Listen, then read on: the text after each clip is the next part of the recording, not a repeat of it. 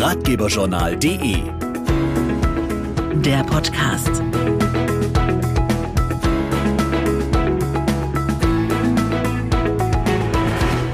Hallo und herzlich willkommen zu unserem heutigen Ratgeberjournal Podcast. In den nächsten paar Minuten geht es um die Mobilität der Zukunft. Null Unfälle, weniger Opfer im Straßenverkehr, Leben retten. Daran arbeitet Bosch. Zum Beispiel mit Hilfe von automatisiertem Fahren. Was sich der Technologieriese außerdem für dieses Jahr auf die Fahnen geschrieben hat und wie das Geschäftsjahr 2018 nach vorläufigen Zahlen aussieht, weiß Julia Schneider. Der Umsatz des operativen Geschäfts lag bei 77,9 Milliarden Euro.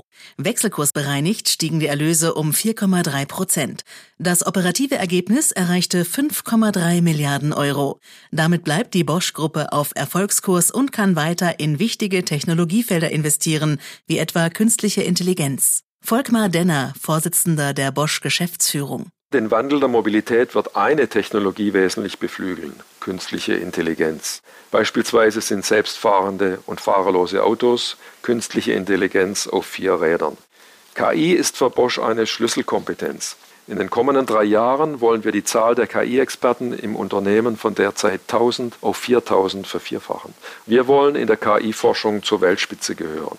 Ein weiterer Investitionsschwerpunkt in den kommenden Jahren ist das automatisierte und fahrerlose Fahren. Bis 2022 sind hier etwa 4 Milliarden Euro Vorleistungen geplant. Bosch leistet damit einen Beitrag zur unfallfreien Mobilität und zum Klimaschutz. Bei aller Faszination für das Roboterauto sollten wir nicht aus den Augen verlieren, welches Ziel die Automatisierung des Verkehrs hat.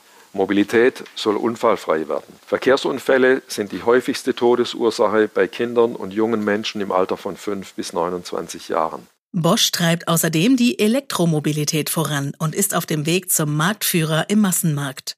Der Umsatz in diesem Bereich soll sich bis 2025 verzehnfachen. Kein Unternehmen auf der Welt ist so breit aufgestellt in der Elektromobilität wie Bosch. Vom Fahrrad bis zum Lkw elektrifizieren wir den Antrieb.